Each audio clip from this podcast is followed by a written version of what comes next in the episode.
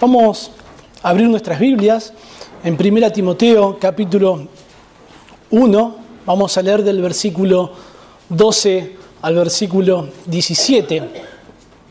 Nosotros podemos aprender de este pasaje algunos principios para compartir nuestro testimonio personal, para cómo compartir nuestro testimonio personal.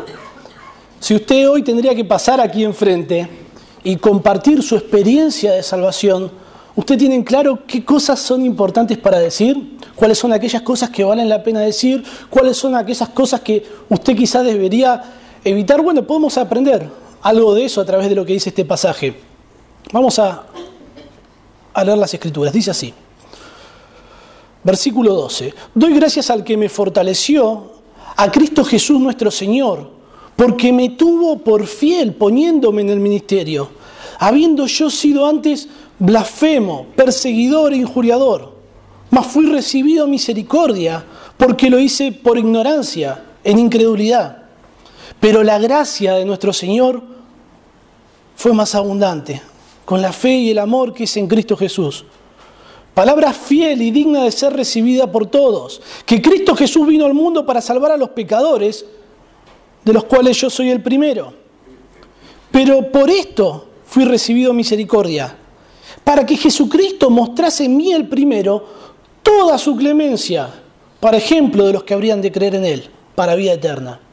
Por tanto, al Rey de los siglos, inmortal, invisible, al único y sabio Dios, sea honor y gloria por los siglos de los siglos.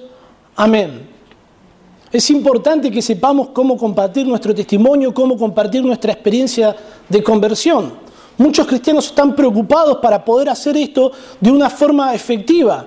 Hay muchísimos artículos que usted puede leer sobre cómo compartir su testimonio personal. Algunos este, inclusive garantizan tener éxito, porque uno cuando comparte de Cristo, uno quiere que las personas conozcan a Cristo, que se arrepientan, que se conviertan. Algunos títulos de estos, de estos este, consejos eh, para poder compartir el testimonio eficazmente, se titulan como cinco tips para dar tu testimonio con éxito, casi como si fuera una receta de cocina donde uno lo va a hacer y va a tener un éxito rotundo. Está bien que, que los cristianos busquemos dar nuestro testimonio de una forma efectiva, pero el gran problema que muchos de estos artículos están basados en técnicas de marketing, y muchos de estos artículos recurren a la manipulación o a la psicología para que las personas tomen una decisión sin querer tomarla muchas veces. Recuerdo al poco tiempo de conocer al Señor, en una de las lecciones, eh, que era cómo dar el testimonio, había llenado una hoja con diferentes preguntas, una hoja de testimonio personal. Entonces, yo compartía mi experiencia de conversión repitiendo lo que estaba escrito en esa hoja. Y lo, repetía, era muy chico, lo repetía como si fuera un robot, era como algo muy guionado. Mucho del contenido de esa hoja se centraba en mí mismo, en mi vida, en cómo era yo, en qué es lo que yo hice con el mensaje del Señor, en qué es lo que yo estoy haciendo ahora. Cuando hablaba con las personas lo que tenía escrito en esa hoja, muchas personas me contestaban de la siguiente manera, me decían, qué bien para vos, esto es buenísimo, para vos, qué bien esto, tremendo, qué bueno para tu vida. Algunas personas mayores me acuerdo que me decían, qué bueno que es esto para los jóvenes. Recuerdo un señor que me dijo en una ocasión, vos sí que necesitabas a Cristo, ¿eh? Vos sí que lo necesitabas. Las personas se iban conociendo mucho de mí, pero muy poco de Cristo. Ahora, para entender por qué Pablo da su testimonio y su experiencia de conversión, es necesario que podamos comprender el contexto. En Éfeso estaban los falsos maestros. Pablo los describe como personas que se han desviado de la fe. Ellos habían abandonado la sana doctrina y estaban enseñando otra cosa. Pablo llama a lo que ellos enseñaban como vana palabrería. Parece ser que parte de la enseñanza de los falsos maestros se centraba en la ley, eh, en la ley judía. Ellos hablaban de la salvación por obras, centrado en lo que una persona tiene que hacer para ser salvo. Pablo denuncia que este uso que hacían de la ley era ilegítimo y la consecuencia era que terminaban pervirtiendo el Evangelio. Lo que terminaban enseñando ya no era el Evangelio de Cristo. Entonces Pablo va a corregir este falso Evangelio a través de su testimonio personal. Qué forma más hermosa, más amistosa, más pasiva de hacerlo. Nosotros debemos exaltar la gracia de Dios en nuestro testimonio para corregir el falso evangelio.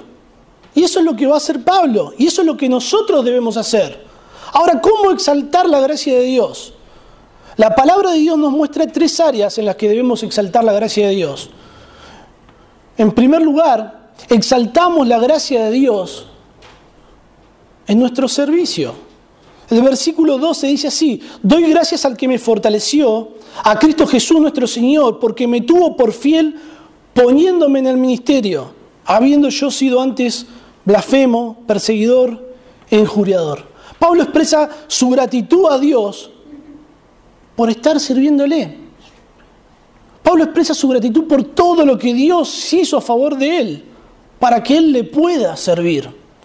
Si Dios tomaba a Pablo, tal cual como lo halló en Hechos capítulo 9, sin transformar su vida, sin trabajar en él, era imposible que le fuera útil. Es por ello que nosotros podemos ver claramente que Dios nos capacita, nos hace confiables y nos coloca en el servicio sin importar cuán oscuro fue nuestro pasado.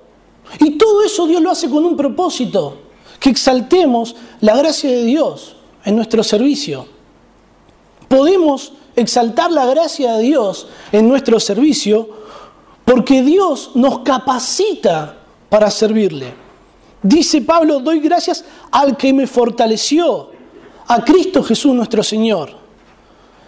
Cuando Pablo habla de que Él da gracias, la idea es que, original es que Pablo podría decir como gratitud tengo. Dar gracias es un hecho puntual que termina en el instante que uno da las gracias.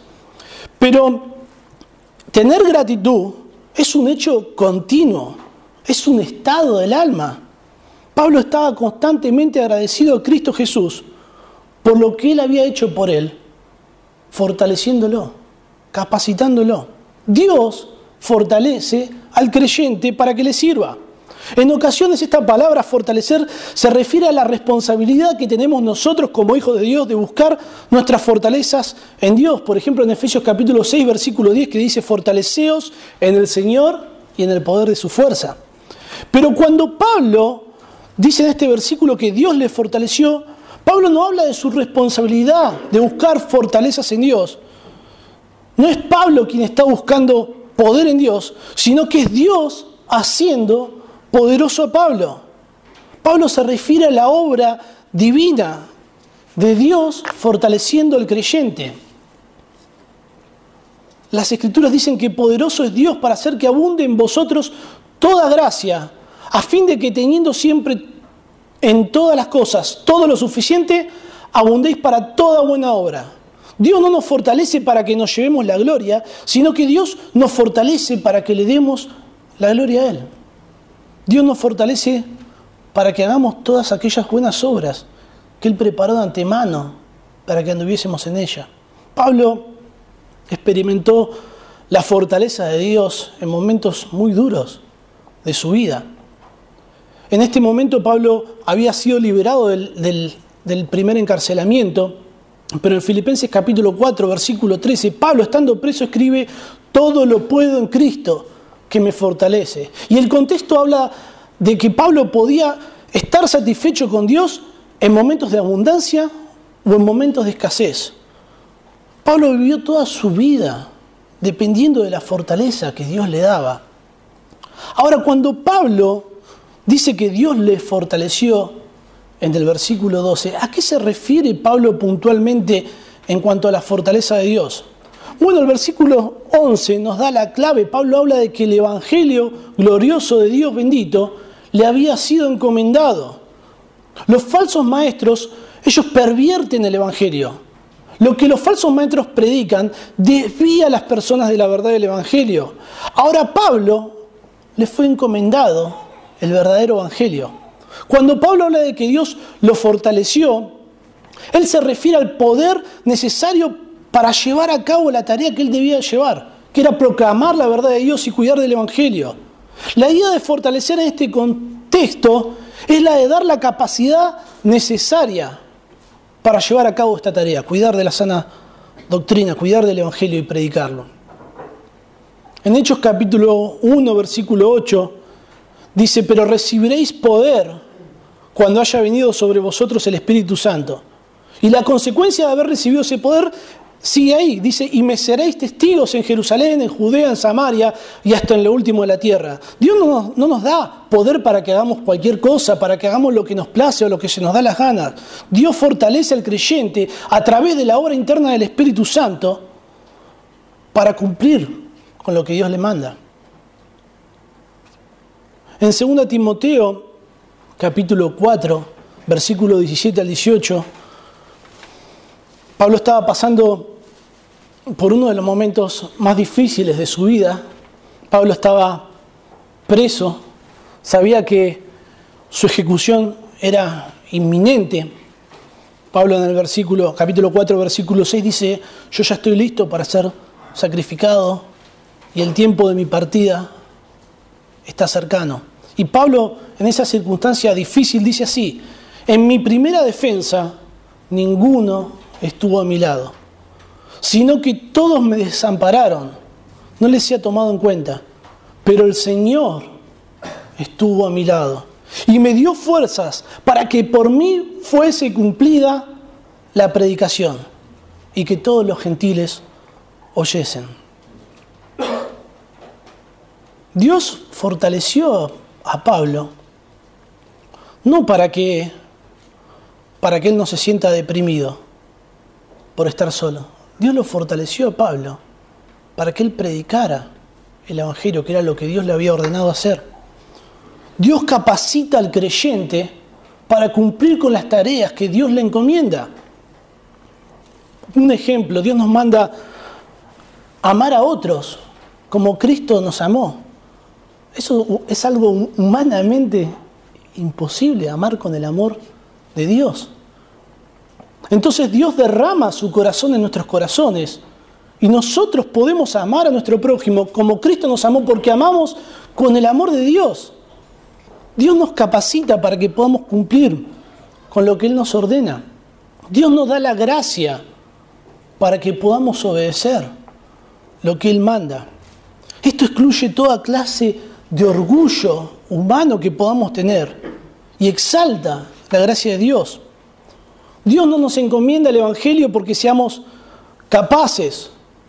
Las Escrituras dicen que Él escogió lo vil y lo menospreciado del mundo. Dios no vio capacidad alguna en nosotros, sino que Dios nos da la capacidad. Y esta capacidad que Dios nos da es algo que, que no merecemos. Es por gracia. Es para exaltar a Dios. Y eso corrige el falso evangelio centrado en la capacidad humana para hallar el favor de Dios. Los falsos maestros en aquel entonces se aferraban a sus capacidades de razonamiento. Las escrituras dicen que ellos hacían batallas de palabra, a ver con los razonamientos que ellos hacían quién ganaba. Ellos prestaban atención a fábulas interminables que surgían de su capacidad humana e inventiva humana. Y todo eso generaba peleas y discusiones en vez de edificación. Cuando un falso maestro se miraba a sí mismo, él decía, yo puedo ser un doctor de la ley. Ellos se veían a sí mismos como personas capaces para hacer lo que Dios les mandara, lo que Dios les ordenara. Ellos creían estar a la altura de las circunstancias, cuando la Biblia dice que en realidad no entendían nada. Ahora Pablo estaba en el otro extremo. Él estaba agradecido a Dios de que Dios lo haya capacitado para servirle aún sin merecerlo. Escuché en las conferencias que estuvieron estos días, el pastor John MacArthur dijo que su hijo en una oportunidad le dijo, padre, papá, realmente pasa algo especial cuando predicas, pero fuera de esos momentos, tú no eres nada especial. Nosotros no somos especiales. No hay nada especial en nosotros. Pero cuando Dios nos capacita para servirle, suceden cosas especiales. El poder de Dios obrando en el creyente para capacitarle en el servicio es algo evidente. Nosotros podemos exaltar la gracia de Dios a través de nuestro servicio porque Dios nos capacita. Pero también podemos exaltar la gracia de Dios en nuestro servicio porque es Dios quien nos hace confiables para el servicio. Es interesante que si uno va a buscar un trabajo, las personas que, toman a los empleados no confían en los empleados, ni siquiera confían en el currículum que, que los empleados envían. Entonces siempre hay un tiempo en que el empleado está a prueba, porque no, no tiene por qué confiar. Ahora Dios nos hace a nosotros confiables para que podamos servirlo, y es porque Él nos ha capacitado para servirle. Pablo dice que está agradecido a Dios porque le fortaleció, y luego dice, porque me tuvo por fiel, poniéndome en el ministerio. La palabra fiel significa confiable. La nueva versión internacional traduce porque me tuvo por digno de confianza. Pablo no está diciendo que Dios lo puso en el ministerio porque Dios tenía un alto concepto de él. No, Pablo no se refiere a sí mismo como confiable de una forma jactanciosa. Todo el contexto así lo determina. Pablo está agradecido a Dios porque le tuvo por confiable habiendo sido quien él fue. El versículo 13 dice que él fue un blasfemo, un perseguidor y un injuriador. El pasado de Pablo no lo hacía confiable. Recuerden en Hechos 9, lo leímos recién, cuando el Señor manda a Ananías a que se encontraba con Pablo. Ananías le recuerda al Señor, Señor, he oído muchas cosas acerca de este hombre, cuántos males ha hecho tus santos en Jerusalén. Y aún aquí tiene autoridad de los principales sacerdotes para aprender a todos los que invocan tu nombre. Ananías no podía confiar en Pablo por causa del pasado que tenía Pablo. Solo Dios puede tomar a alguien como Pablo y hacerlo confiable. Había personas que Dios podía haber tomado quizás con un pasado más santo o menos violento que el del apóstol Pablo para ser considerados en el servicio. Sin embargo, Pablo está sorprendido de que Dios lo haya tenido por confiable para servirle, habiendo sido quien él fue. Ahora, Pablo con el tiempo llegó a ser alguien confiable por la gracia de Dios. Dios lo tuvo por fiel a Pablo, pero Dios también lo hizo fiel. En 1 Corintios capítulo 7, versículo 25, Pablo se describe a sí mismo como quien ha alcanzado misericordia para ser fiel. Pablo reconoce que su fidelidad es una consecuencia de la misericordia de Dios obrando en su vida.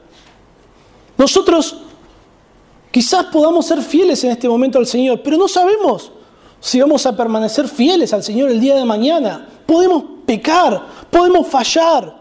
Aún así Dios hace de nosotros creyentes fieles y confiables. En Judas 24 dice, y aquel que es poderoso para guardaros sin caída y presentaros sin mancha, es Dios quien nos libra de abandonar la fe. Es Dios quien nos mantiene fieles. Porque si fuera por nosotros, si fuera por nuestra capacidad humana, hace rato que ya nos habríamos alejado del Señor.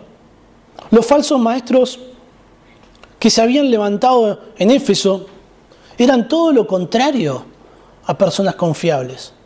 Ellos llegaron a ocupar posiciones de liderazgo dentro de la iglesia en Éfeso y por eso era la gravedad del asunto de lo que estaba sucediendo en Éfeso. Uno se pregunta cómo llegaron los falsos maestros a ocupar posiciones de liderazgo dentro de la iglesia. Segunda de Pedro 2.1 nos da una respuesta, dice, habrá entre vosotros falsos maestros y dice que introducirán encubiertamente herejías destructoras y aún negarán al Señor que los rescató. Los falsos maestros no se mostraron como quienes eran realmente, no revelaban sus intenciones, sino que simularon ser fieles, pero sus obras y sus palabras demostraron que ellos nunca fueron fieles ni fueron confiables. Demostraron que fue todo un engaño. Reconocer que Dios nos sostiene fieles en el servicio exalta la gracia de Dios y corrige el error. Luego Pablo va a hablarnos de su ministerio Y lo va a hacer de una forma muy especial porque no va a dejar ni, un pedacito para que uno pueda pensar que hay algo de jactancia. Pablo habla de que Dios lo tuvo por fiel y Pablo dice poniéndome en el ministerio. Bueno, la palabra ministerio que Pablo utiliza en el original es la palabra diaconía. Pablo no se está refiriéndose al ministerio oficial de la iglesia como el ministerio de apóstol. Pablo podría haber dicho, Dios me tuvo por fiel poniéndome como apóstol. Pero Pablo utiliza esta palabra diaconía, esta palabra diaconía describe toda clase de servicios a otras personas, no solamente servicios con posición de jerarquía dentro de la iglesia, por decirlo de alguna manera. Pablo está agradecido a Dios que lo haya escogido para servirle sin importar en qué posición de servicio lo hiciera. Dios pone a las personas en el servicio oficial de la iglesia a través de la obra del Espíritu Santo. En Hechos 20:28, Pablo dice, el Espíritu Santo os ha puesto por obispos para apacentar la iglesia del Señor. Cuando Dios pone un pastor en la iglesia, cuando la persona que está llevando el liderazgo en la iglesia es puesta por Dios, es una bendición enorme. La iglesia de Dios es apacentada. Ahora, cuando la persona que está en la posición de liderazgo no es puesta por Dios, sino que se impuso a través de engaño, de simulación u otras artimañas, que fue lo que sucedió en Éfeso, esa persona es una pesadilla para la iglesia, es un tropiezo.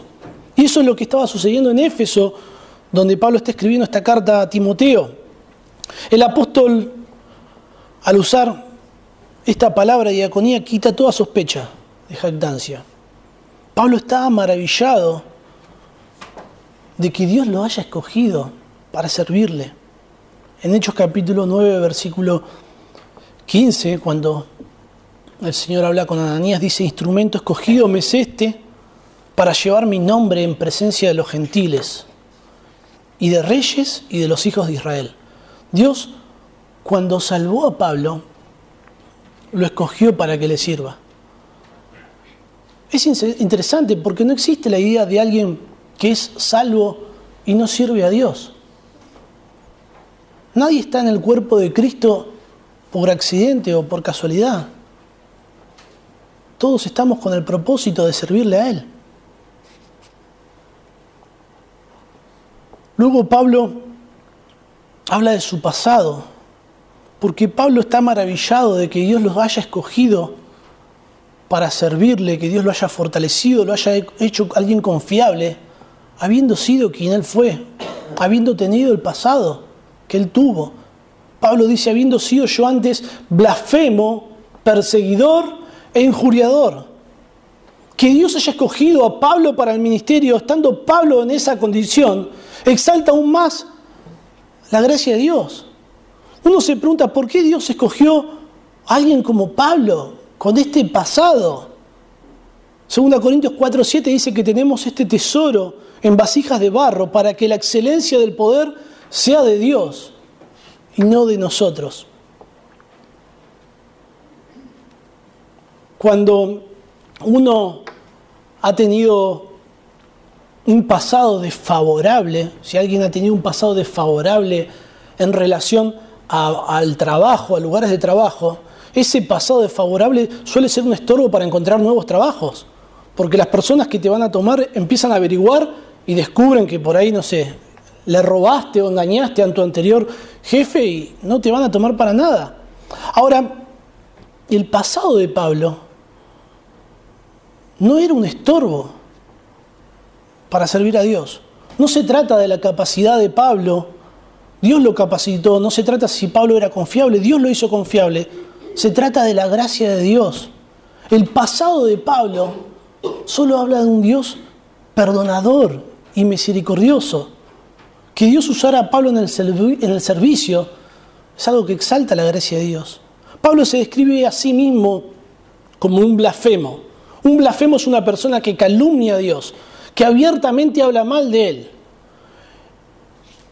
En Hechos 26, 11 Pablo da testimonio y dice, muchas veces castigándolos en todas las sinagogas, los forcé a blasfemar.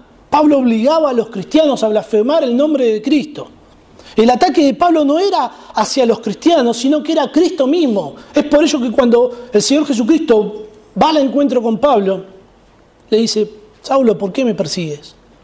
Pablo como blasfemo había quebrantado la primera mitad de los diez mandamientos que hablan de la relación del hombre como Dios. Luego Pablo se describe como un perseguidor e injuriador y ahí está quebrantando la segunda mitad de los mandamientos que habla de la relación del hombre para con el prójimo. Pablo se describe a sí mismo en Hechos 8.3 entrando casa por casa, arrastrando a hombres y mujeres y entregándolos a la cárcel. Esto es lo que hacía Pablo. En Hechos 9.1 Pablo dice que respiraba amenazas y muerte contra los discípulos del Señor. Él los quería matar. Luego Pablo habla de sí mismo como un injuriador. La Biblia de las Américas traduce esta palabra como alguien agresor. La palabra significa alguien que es violento, una persona que maltrata a otros y disfruta de ese sufrimiento. Pablo no está dejando ningún lugar a la jactancia. Pablo se humilla para exaltar la gracia de Dios. Pablo no oculta su pasado, no lo pone bajo la alfombra, sino que él lo grita a los cuatro vientos, porque no había nada bueno en él que Dios pudiera ver para escogerlo para el servicio. Que Dios haya escogido a alguien como Pablo es, tremendo, no deja de, no deja de asombrarme. El falso evangelio se focaliza en lo que el hombre puede hacer para con Dios, en cómo el hombre puede ayudar a Dios, en cuán útil le puede ser el hombre a Dios. Los falsos maestros, ellos pensaban que entendían todo, pensaban que eran doctores de la ley, se creían personas piadosas, tenían apariencia de piedad. Un falso maestro se podía preguntar, ¿cómo Dios no me va a utilizar con las capacidades que yo tengo? En cambio el apóstol Pablo decía, ¿cómo Dios, Dios me va a utilizar a mí, habiendo sido quien, quien yo fui? Pablo estaba maravillado por eso. Pablo no lo podía, no lo podía comprender, él estaba constantemente agradecido a raíz de eso. Cuando compartimos nuestro testimonio de conversión, debemos hablar de que servimos a Dios, de que ya no nos servimos a nosotros mismos, ni al diablo, ni a ninguna otra cosa. Ahora servimos a nuestro Dios.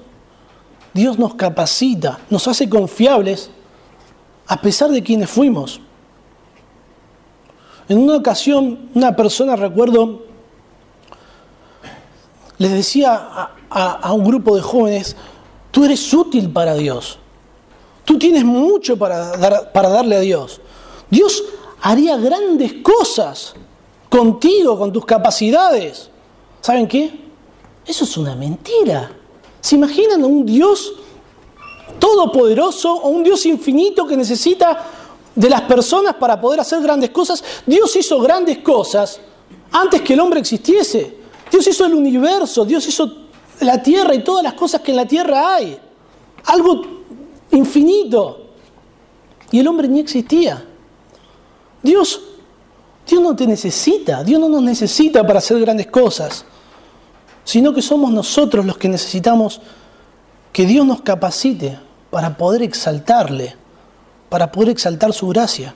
Nuestro corazón está lleno de orgullo, sobre todo cuando miramos los logros o las capacidades humanas que podemos llegar a, tener. Necesitamos que Dios quebrante nuestro orgullo, que Dios nos muestre que, que no, que somos nosotros quien necesita a Él y no al revés. Yo no estoy diciendo que Dios no pueda utilizar tus capacidades en relación a, a un oficio dentro de la iglesia o del cuerpo de Cristo, porque todas las personas tenemos diferentes habilidades o diferentes capacidades.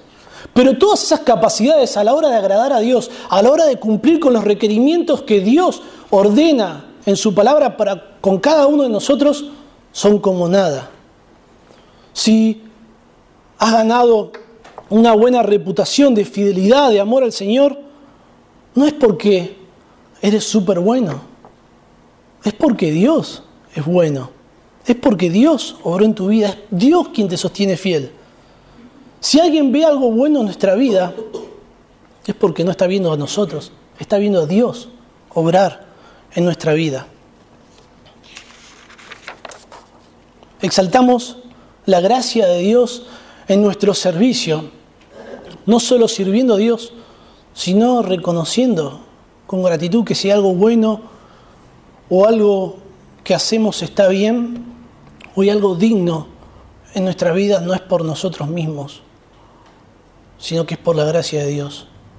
Debemos exaltar la gracia de Dios en nuestro testimonio para poder corregir el falso evangelio. Y exaltamos la gracia de Dios a través de nuestro servicio, pero también exaltamos la gracia de Dios en nuestra salvación. Leemos ahora en el versículo 13, la segunda parte, dice, mas fui recibido misericordia porque lo hice por ignorancia, en incredulidad.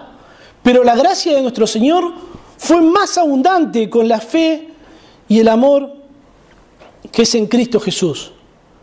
Pablo continúa hablándonos de la gracia de Dios, solo que aquí Pablo cambia su acento del ministerio, del servicio, y pone el acento en la salvación. Pablo está agradecido no solo por la gracia que tuvo para con él en relación a poder servirle, sino también en relación a su salvación. De la misma manera que no hay virtud alguna por la cual Dios puso a Pablo en el servicio, no hay virtud alguna por la cual Dios nos concede salvación. Exaltamos la gracia de Dios en nuestra salvación cuando reconocemos que Dios tiene misericordia para aquellos quienes salva. Pablo se describe a sí mismo de la siguiente manera, dice, mas fui recibido a misericordia. Pablo está agradecido de que habiendo sido quien él fue, un blasfemo, un perseguidor y un injuriador, Dios le tuvo misericordia. La palabra misericordia es un verbo y está en voz pasiva, es Dios quien toma la iniciativa. ¿Qué hizo Pablo para que Dios le tenga misericordia? Pablo estaba persiguiendo a la iglesia, estaba blasfemando el nombre de Dios y estaba matando cristianos. Pablo no hizo otra cosa que desobedecer a Dios. No hay mérito alguno por el cual Dios tenga misericordia. En Hechos capítulo 9 tenemos el relato de cuando Dios le concedió misericordia a Pablo. ¿Y qué estaba haciendo Pablo? Pablo estaba respirando amenazas y muertes para con los discípulos del Señor. Pablo no estaba buscando a Dios. Pablo no estaba yendo a un culto dominical. Pablo no estaba yendo a una actividad evangelística. Si Pablo estaba yendo a un culto, era para matarlos a todos. Y Dios tuvo misericordia de él. Ahora, ¿qué, qué significa la palabra misericordia? La palabra de misericordia no es solamente que Dios no nos da el castigo que merecemos. Todos conocemos esa definición. Dios no nos da el castigo que merecemos en la misericordia de Dios. Es verdad, pero es incompleto. Misericordia es mucho más que eso. Misericordia es una actitud fiel y amorosa. Misericordia es asumir un compromiso amoroso para con otro.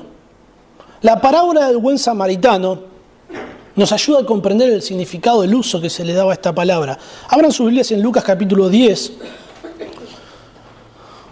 Está la palabra del buen samaritano, describe a un hombre que descendía de Jerusalén a Jericó y que en ese camino fue asaltado por ladrones que lo golpearon, lo dejaron al borde de la muerte y pasaron junto al camino viéndole un sacerdote un levita y siguieron de largo y no hicieron absolutamente nada. Pero pasó un samaritano y este hizo algo al respecto. La, la, escritura nos dice que este hombre tuvo misericordia. El versículo 33 del capítulo 10 dice así, pero un samaritano que iba, que iba de camino vino cerca de él y viéndole, ¿qué dice? Fue movido a misericordia, y acercándose vendó sus heridas, echándoles aceite y vino, y poniéndole en su cabalgadura le llevó al mesón, y cuidó de él. Otro día al partir sacó dos denarios y los dio al mesonero, y le dijo, cuídamele, y todo lo que gastes de más, yo te lo pagaré cuando regrese. Entonces el Señor le pregunta a un fariseo, dice, ¿quién puede de estos tres te parece que fue el prójimo del que cayó en manos de ladrones? Y el fariseo contestó, el que usó misericordia con él. Tener misericordia fue ser compasivo para con este hombre herido, curar sus heridas, cuidarlo, hacerse cargo de los gastos durante el tiempo de recuperación. Este samaritano tomó un compromiso de no soltar a este hombre y hacer todo lo necesario para que estuviese bien de salud. Un hombre que era totalmente desconocido para él. Esto es ser misericordioso. Ver a alguien necesitado y sentir esa clase de compasión que se traduce en una conducta fiel y amorosa. Pablo se presenta a sí mismo como alguien que necesitaba de la misericordia de Dios. Lo opuesto a la palabra misericordia es la palabra ira. Si Pablo no se arrepentía, si Pablo permanecía en su situación como un blasfemo, como un perseguidor, injuriador, si Pablo no le contestaba al Señor, Señor, ¿qué quieres que haga? Era, Pablo hubiera sido un objeto de la ira de Dios.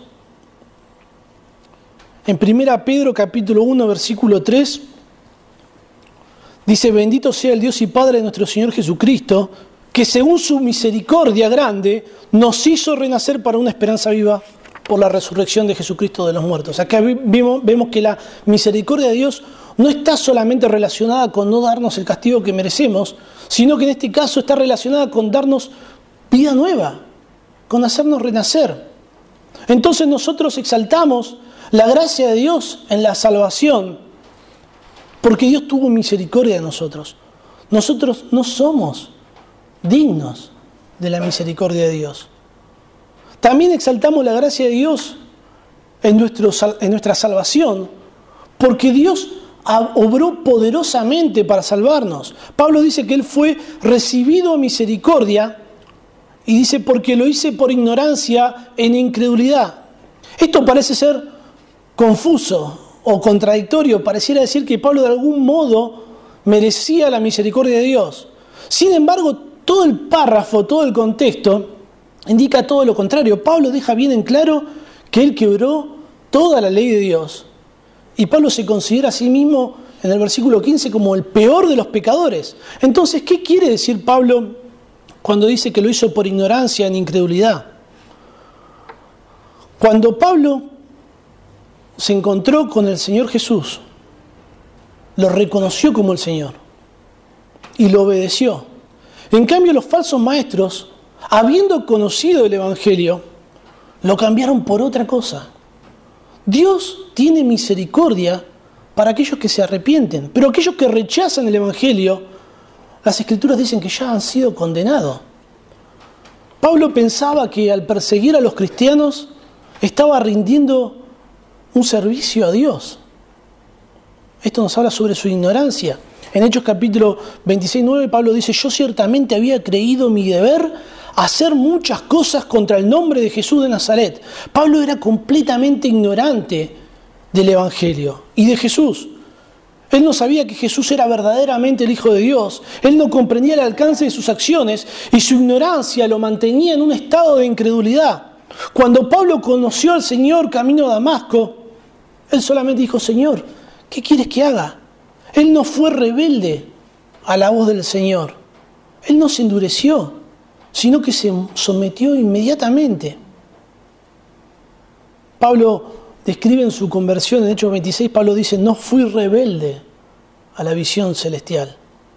Cuando Dios otorga misericordia al pecador, el pecador conoce lo que antes no conocía, cree lo que antes no creía. La misericordia de Dios produce esto en el corazón del incrédulo. Aún así, es la responsabilidad del incrédulo no ser rebelde a la voz de Dios y así alcanzar la misericordia de Dios. Esto es algo difícil de entender. Cómo compatibilizar la soberanía de Dios y la responsabilidad humana. Es imposible para nuestra mente finita, pero la palabra de Dios enseña las dos cosas. Enseña que Dios es totalmente soberano en nuestra salvación y que el hombre es totalmente responsable. Y nosotros enseñamos eso porque la palabra de Dios lo enseña. Pablo en este pasaje que leímos recién, en este versículo, está enfocándose en la responsabilidad que tienen los hombres cuando escuchan la verdad de Dios. Ahora los falsos maestros, habiendo oído la verdad de Dios, ellos actuaron de una forma completamente diferente. Habiendo conocido la verdad, enseñaban otra cosa. Prestaban atención a fábulas. Se apartaron a vana palabrería ellos al conocer a Jesucristo no dijeron, Señor, ¿qué quieres que haga? Sino que fueron rebeldes. en vez de obedecer el Evangelio, lo terminaron pervirtiéndolo, mezclándolo con buenas obras, con legalismo, hasta el punto de que ya no era el Evangelio de Cristo, sino que era otra cosa. Al final del capítulo 1, el versículo 19, dice que ellos naufragaron en cuanto a la fe. Hebreos capítulo 10, versículo 26 dice, porque si pecaremos voluntariamente, después de haber recibido el conocimiento de la verdad, ya no queda más sacrificio por los pecados, sino una horrenda expectación de juicio y de hervor de fuego que ha de devorar a los adversarios. Los falsos maestros no pecaban por ignorancia e incredulidad. Ellos recibieron el conocimiento de la verdad, pero no obedecieron a la verdad. Desecharon el Evangelio de la gracia de Dios. Y es por eso que acarrean el juicio de Dios. Pablo recibió la misericordia del Señor no solo cuando era un blasfemo, un perseguidor y un injuriador, sino también cuando era un ignorante y un incrédulo. No había ningún mérito en Pablo para recibir la misericordia de Dios. Dios otorga la misericordia, su misericordia, a quien Él quiere. La salvación es un acto soberano, pero la ira de Dios está sobre los desobedientes. Pablo está poniendo el acento en la responsabilidad que tenemos los hombres cuando escuchamos el Evangelio. La responsabilidad de detener nuestro obrar, reconocer nuestro pecado, nuestra ignorancia e incredulidad y rendirnos a los pies del Salvador.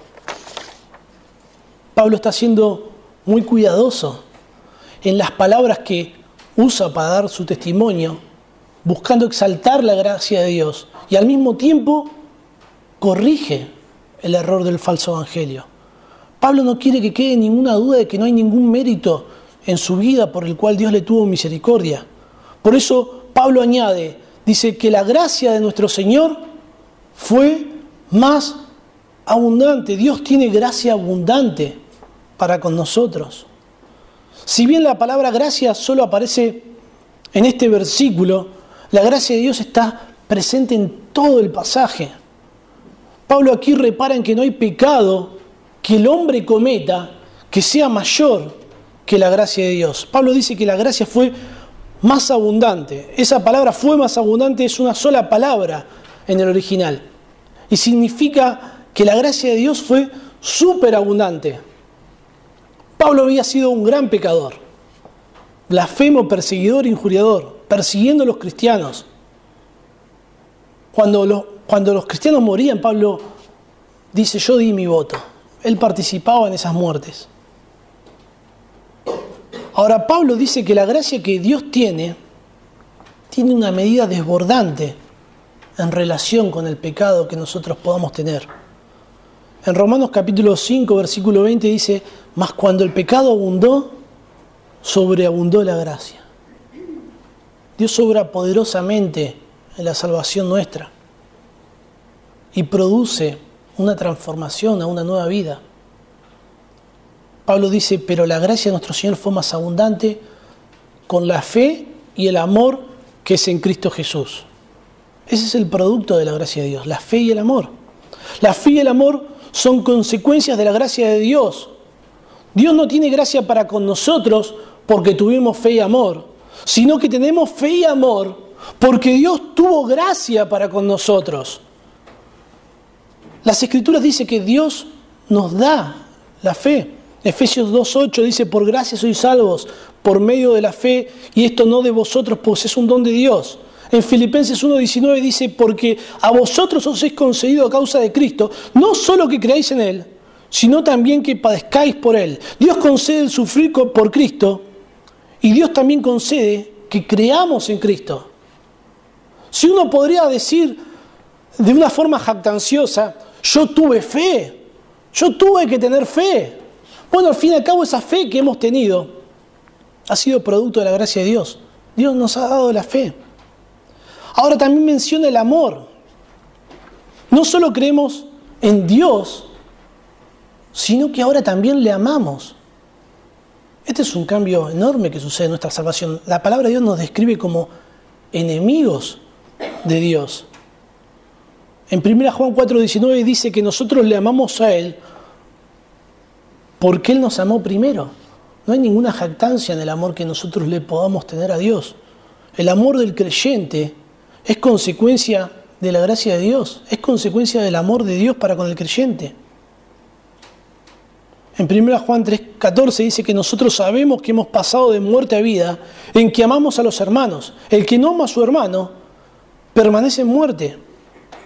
El amor a Dios, el amor al prójimo, es una evidencia de que Dios nos salvó por su gracia. No hay ningún mérito ni en nuestra fe ni en nuestro amor. Los falsos maestros, Pablo los describe en Timoteo como personas que se habían desviado del amor. No tenían fe, no tenían amor, porque no habían experimentado la gracia salvadora de Dios. Ellos no amaban a Dios. La escritura dice que ellos lo que amaban era el dinero y se extraviaron de la fe. En 1 Timoteo 6:10 dice, porque raíz de todos los males es el amor al dinero, el cual codiciando algunos se extraviaron de la fe y fueron traspasados de muchos dolores. Debemos reconocer que Dios nos ha salvado, que Él tuvo misericordia, que su gracia fue abundante, que su salvación produjo en nosotros una vida totalmente nueva, que si las personas ven algo bueno en nosotros, es producto de la gracia de Dios en nuestra vida. Los, los lunes les he comentado en alguna oportunidad, juego a la pelota con unos vecinos del barrio. Y claro, uno como hijo de Dios tiene una conducta diferente a la que tienen las personas en este mundo. Y uno por ahí no, no, va a reaccionar como ellos reaccionan, no va a pelearse como ellos se pelean, ni a discutir o maldecir a otros. Y ellos a veces, uno, uno de los chicos particularmente me dice, no, es que vos sos muy bueno. Y yo no soy bueno. Es la obra de Dios en mi vida. Si hay algo bueno en mi vida, es producto de la gracia de Dios. Es producto de la salvación. Si en nuestra vida hay fe y hay amor, es gracias a Dios. Es lo que Él hizo. Este reconocimiento, reconocer y comprender el efecto de la salvación en nuestra vida, exalta la gracia de Dios y corrige el falso evangelio que está centrado en las obras, en lo que el hombre debe hacer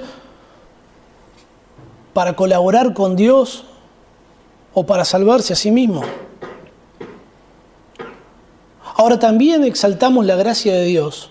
Debemos exaltar la gracia de Dios para corregir el falso evangelio y exaltamos la gracia de Dios mostrando a Cristo. En 1 Timoteo el versículo, capítulo 1, el versículo 15 dice así. Palabra fiel y digna de ser recibida por todos, que Cristo Jesús vino al mundo para salvar a los pecadores, de los cuales yo soy el primero. Pero por esto fui recibido misericordia, para que Jesucristo mostrase en mí el primero toda su clemencia, por ejemplo de los que habrían de creer en Él para vida eterna. Por tanto, al Rey de los siglos, inmortal, invisible, al único y sabio Dios, sea honor y gloria por los siglos de los siglos. Amén. El Evangelio muestra el propósito de Cristo, que es salvar a los pecadores. Y cuando Jesús salva a los pecadores, el Señor muestra su gracia a otros a través de los pecadores que ha salvado o a través de la salvación de ellos. ¿Entienden la idea? De lo que quiero decir? Cuando Dios te salva, Dios muestra su gracia a otros a través de la salvación que te ha concedido, a través de los pecados que te ha perdonado. Exaltamos la gracia de Dios mostrando a Cristo a través del Evangelio. Dice, palabra fiel y digna de ser recibida por todos. La, la frase palabra fiel es exclusiva de las epístolas pastorales, aparece cinco veces y se refiere a declaraciones fundamentales. En este caso se va a referir al Evangelio. El Evangelio es una verdad fundamental del cristianismo. Dice que esta palabra fiel es digna de ser recibida por todos. La palabra recibida, la Biblia de las Américas la traduce aceptada. El Evangelio es la gran verdad que todos deberían aceptar. Decir que todos deberían aceptar esta verdad implica que debemos anunciar esta verdad a todos. Y lo que sigue es una expresión condensada del Evangelio. Dice, Cristo Jesús vino al mundo a salvar a los pecadores. Esto es el Evangelio resumido. Dice que Él vino al mundo. Esta frase, hablar de que, que el Señor vino al mundo, nos habla de la encarnación del Señor. En Juan 1.14 dice que aquel verbo fue hecho carne y habitó entre nosotros. No solo habla de la encarnación, sino también de la preexistencia. Para venir el Señor al mundo, primero tuvo que existir en alguna otra parte. La encarnación, la preexistencia de Cristo son doctrinas que fueron atacadas por los falsos maestros en la historia de la iglesia. Sin embargo, es una verdad claramente enseñada en todo el Nuevo Testamento. Dice que el Señor Jesús vino al mundo para salvar a los pecadores. Aquí se nos escribe el propósito del Señor, salvar a los pecadores. Los pecadores necesitan ser salvos porque están en peligro de muerte. Romanos 6:23 dice que la paga del pecado es muerte. Si el hombre pudiera salvarse a sí mismo por sus obras, no tendría ningún sentido la venida de Cristo. Es por eso que el Señor dice que Él es el único camino, que Él es la única verdad, que Él es la vida, que nadie puede ir al Padre si no es por Él. La única forma la única forma de que los pecadores sean salvos es por el sacrificio del Señor en la cruz. El Evangelio no trata sobre nosotros, trata sobre Jesús y sobre su gracia abundante. El Evangelio muestra a Cristo y exalta la gracia de Dios. En Efesios capítulo 3, versículo 8, Pablo habla de que le fue confiado anunciar el Evangelio de las inescrutables riquezas de Cristo el Evangelio no solo muestra a Cristo, sino que también exalta a Cristo y la gracia que Él tiene para con los pecadores. Exaltamos la gracia de Dios mostrando a Cristo a través del Evangelio y también exaltamos la gracia de Dios porque Cristo se muestra en nuestra vida a través de nuestra salvación. Pablo dice de los cuales, hablando de los pecadores, cuando Pablo se refiere a los pecadores, Pablo dice de los cuales yo soy el primero. Por esto fui recibido misericordia, para que Jesucristo mostrase en mí Él primero toda su clemencia, para ejemplo de los que habrían de creer en Él para vida eterna. Cristo se da a conocer a través de la clemencia que tuvo para con nosotros. Pablo se ve a sí mismo como un cuadro de la gracia de Dios, donde las personas pueden contemplar a través de su experiencia de conversión la clemencia de Cristo y ser persuadidos a creer en Él. Pablo habla de sí mismo como el primero de los pecadores. Pablo realmente, realmente Pablo se consideraba el peor de los pecadores. No era una exageración, sino que era lo que Pablo creía. En 1 Corintios 15, del 9 al 10, Pablo dice, porque yo soy el más pequeño de los apóstoles, que no soy digno de ser llamado apóstol porque perseguía la iglesia de Dios, pero la gracia de Dios pero por la gracia de Dios soy lo que soy. Y su gracia no ha sido en vano para conmigo. Pablo entendía que si había algo bueno en su vida, no era por sus méritos, sino que era la gracia de Dios. El movimiento psicológico de hoy en día le diría a Pablo que, que tiene que corregir la imagen que tiene de sí mismo. Le diría a Pablo que no debería pensar de esa forma. Le dirían que tiene la autoestima baja.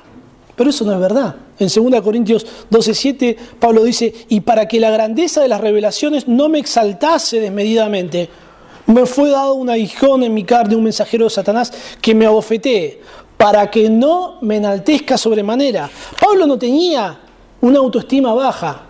Dios se encargaba de mantener su orgullo donde correspondía. Nada es más, más, nada es más saludable para exaltar la gracia de Dios que tener un concepto bíblico de quiénes somos, de quiénes seríamos sin Cristo y de quiénes fuimos antes de conocer a Cristo. Pablo dice que Él fue recibido misericordia para que Jesucristo mostrase en mí el primero toda su clemencia.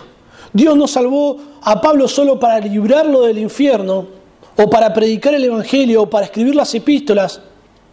Dios podría haber utilizado cualquier otra persona para hacerlo. Dios salvó a Pablo también para mostrar la clemencia del Señor. La palabra clemencia es la palabra macrotumia, longanimidad, ser paciente para con las personas. Si Dios fue paciente para con Pablo, el peor de los pecadores, queda claro que Dios es paciente para con cualquier pecador. Nadie está fuera del alcance de la gracia de Dios. Pablo habla de él mismo como un ejemplo de los que habrían de creer en él para vida eterna. Pablo es un ejemplo, un modelo para los que Dios salva. Un cuadro de la gracia de Dios donde nosotros podemos ir y contemplar cómo Dios perdona al pecador.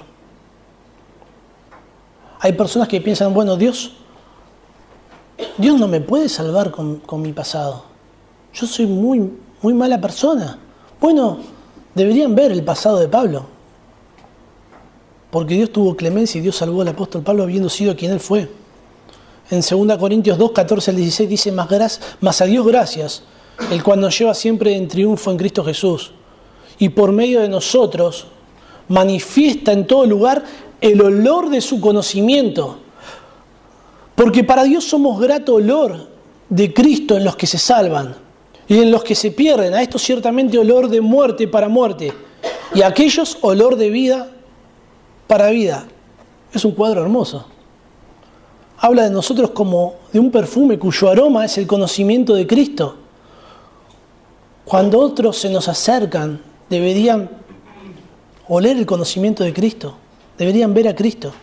Lamentablemente, ver a Cristo en nuestras vidas a muchos les desagrada, pero mientras tanto otros son atraídos por ver el obrar de Cristo en nuestra vida. Sea como un cuadro o como un perfume, nosotros debemos mostrar a Cristo en nuestras vidas. Y esta demostración exalta la gracia de Dios y corrige el error. Exaltamos la gracia de Dios mostrando a Cristo en nuestra adoración. Pablo concluye, luego de hablar de la gracia de Dios y de la gratitud que hay en su corazón con una doxología, Pablo dice, por tanto, al Rey de los siglos, inmortal, invisible, al único y sabio Dios, sea honor y gloria por los siglos de los siglos. Amén. Cuando adoramos a Dios, estamos dando a conocer sus atributos a quienes nos oyen, a quienes nos ven. La, adoración es en un sentido una proclamación de Dios, de quién es Él y de nuestra devoción a Él. Efesios 1.6 nos dice que los creyentes fuimos predestinados para salvación, para la alabanza de la gloria de su gracia. El propósito final de la salvación es la gloria de Dios. Pablo dice, por tanto, en vista de la gracia de Dios, en el servicio, en la salvación y en el Señor Jesucristo en nuestra vida, no podemos hacer otra cosa que adorar a Dios. Meditar en la gracia de Dios, exaltar la gracia de Dios, nos lleva a adorarle. Por eso cuando cantamos al Señor, sus himnos hablan de su gracia y de su salvación tan grande.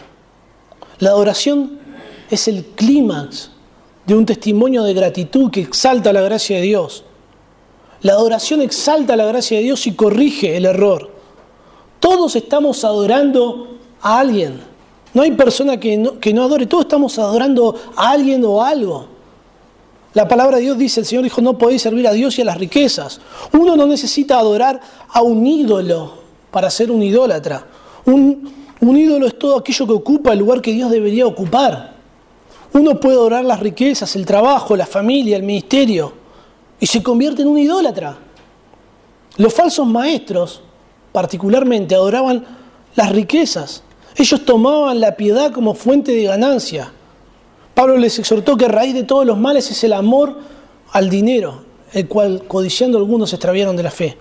La gracia de Dios nos lleva a dar un testimonio de gratitud que exalta a Dios en adoración. Pablo habla del Señor como el Rey de los siglos, el Rey eterno. Dios es eterno y es el Rey que gobierna en todo lo que nos acontece. Todo lo que sucedió en la vida de Pablo no escapaba de la soberanía de Dios ni del plan de Dios, sino que formaba parte de su plan.